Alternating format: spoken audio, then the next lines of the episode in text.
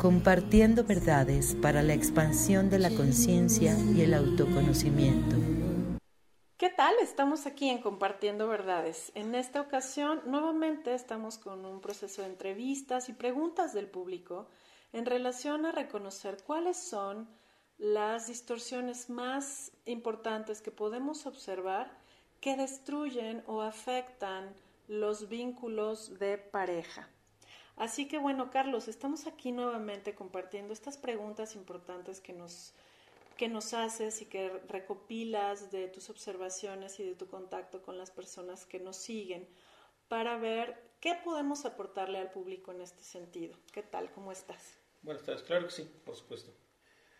Pues vamos empezando de una vez y quisiera preguntarte, ¿qué buscan los jóvenes en una relación de pareja?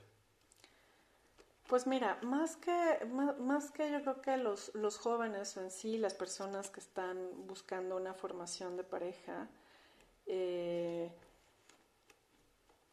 yo creo que una de las distorsiones que podríamos eh, rescatar dentro de la búsqueda de pareja es exactamente eso, estar buscando pareja.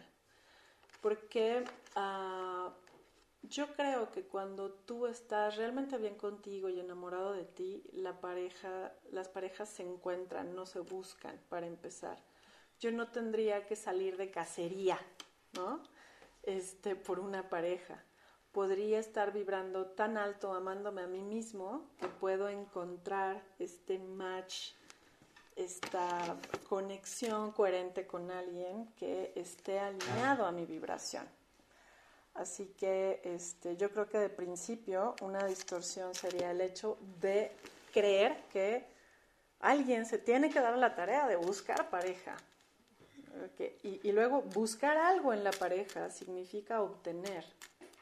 Entonces, un ideal sería que no lo busques, que lo encuentres y que cuando lo encuentres compartas lo mejor de ti.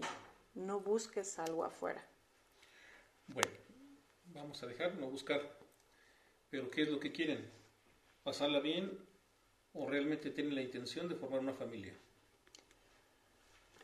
Mira, yo creo que la sociedad ha ido penduleando en un extremo, porque pues si tú te fijas en la, pues no sé, por ahí de los 1900, las, las mujeres tenían que ser casadas a edades muy tempranas para, con el único afán de formar una familia, ¿no?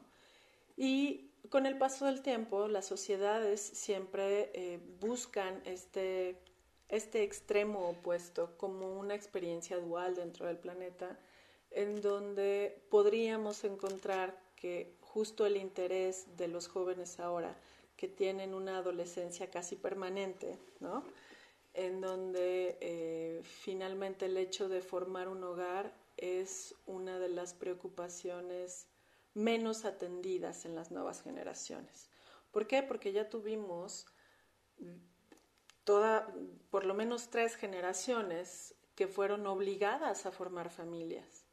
Y hoy estaríamos enfrentando como estas nuevas generaciones donde huyen probablemente de la experiencia de la conformación familiar, pero por este hecho reprobatorio, digamos, de la historia de haber sido obligados a formar una familia. ¿Será que solo quieren sexo sin compromiso? Pues yo creo que incluso eh, a nivel eh, de estereotipos en las películas, en las series, ¿no? El hecho de tener una pareja implica solo uno de los elementos que contienen, que en este caso serían las relaciones íntimas. Pero yo creo que al final del día, siempre, como en cualquier otro tema, hay muchísima mm, falta de conocimiento y de responsabilidad sobre lo que implica la relación, cualquier relación, pero en este caso la relación hombre-mujer para este, lograr una estabilidad y la conformación de ese núcleo social que se llama familia.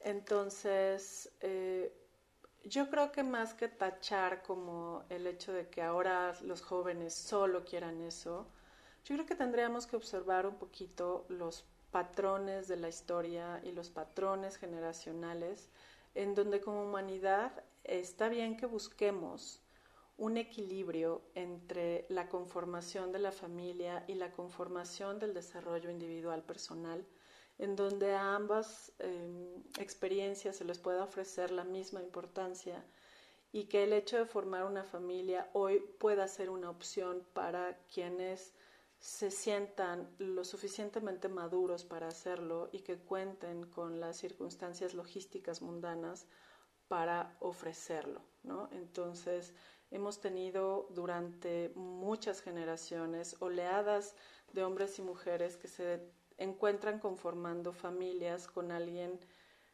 que no conocieron o que eh, fueron planeadas sus uniones o peor aún, que por una noche se tuvieron que casar.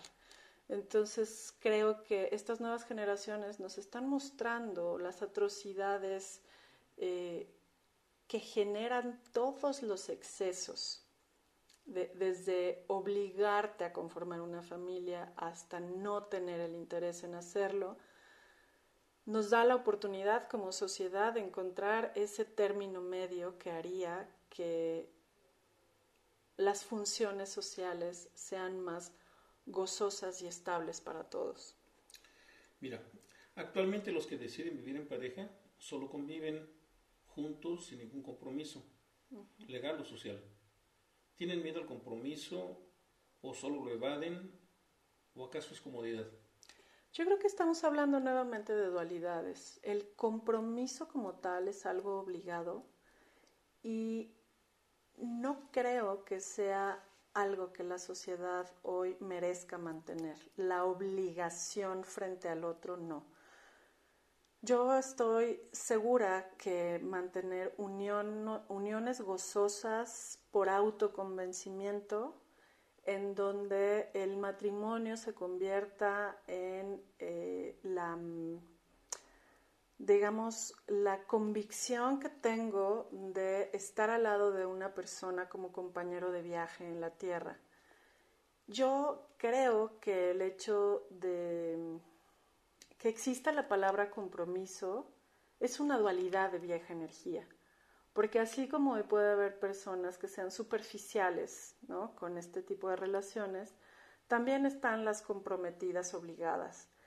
Yo creo que como sociedad podríamos llegar a la visión neutral de estar convencido de formar o no una familia con alguien y tener como, em, ya sea bajo un matrimonio civil, eclesiástico o ceremonial, esta manifestación social de yo estoy convencido de vivir a tu lado, no por obligación, pero tampoco sería algo sano para la sociedad mantener este estereotipo de relaciones superficiales y ligeras, como probablemente hoy estemos viendo que sean más comunes en las nuevas generaciones. ¿Tendrá que ver con que no creen o no, no valoran el concepto amor y su significado? Es que yo creo que en la palabra compromiso el amor no está y tampoco está en la superficialidad. El amor empieza con el autoconocimiento y yo estoy segura que si las personas no primero se conocen a sí mismas y establecen esta, este deseo por crecer y madurar, es muy difícil que ese deseo de crecer y madurar a dos sea sencillo. Y hoy como sociedad, en términos generales, no tenemos esta mm, claridad. Hoy es algo que está surgiendo a través de los medios de información que queremos participar al público eh, interesado además en estos temas y en crecer, pues que conozcan una visión distinta para que finalmente como este tipo de programas les sirvan a las personas a tener puntos de vista que conecten con la verdad que traemos todos grabados. Entonces encontrar el autoconvencimiento de compartir mi vida con alguien por el amor verdadero, llegar a ese punto, Carlos, depende de un cierto nivel de conciencia de los miembros de esta pareja. Y hoy por hoy no es algo que sea muy común en el mundo. Ahora, Hay otro grupo que no tienen ni pareja. Son tan excesivamente autónomos que no requieren el apoyo o motivación de una pareja. Bueno, yo diría que la pareja no debería ofrecer apoyo al otro miembro y tampoco ser su, su, su motivación. Yo creo que, y eso no haría excesivamente autónoma a una persona. Yo creo que hoy podemos tener esta sociedad madura de decidir disfrutar mi vida en un nivel independiente o aprender a disfrutarla en pareja, porque ojo, como sociedad provenimos de una pareja y la mayoría de estas parejas, ojo, fueron disfuncionales porque no había autoconocimiento, no había conciencia y mucho menos responsabilidad personal. Y todo eso se ha ido proyectando a lo largo de las eras en un proceso de dependencia, codependencia e irresponsabilidad. Entonces, yo podría decir que como sociedad tendríamos que madurar para llegar a la conformación de parejas responsables, felices, y en sana interdependencia con el trabajo individual de sus miembros. Bueno, para finalizar, ¿estamos ante un escenario futuro de adultos solitarios, sin amor y una natalidad en extinción? Yo creo que ya es una realidad en muchos países, este, como España en particular, como eh, a lo mejor un poquito más Alemania o alcanzando, eh, por ejemplo, Inglaterra, en términos, esos términos no creo que hayan llegado aún tal cual a los países latinoamericanos. Probablemente nos alcance como una realidad, pero ah, yo creo que esa experiencia será requerida para que avancemos a un proceso neutral en la conformación de parejas sanas, responsables y gozosas, Carlos.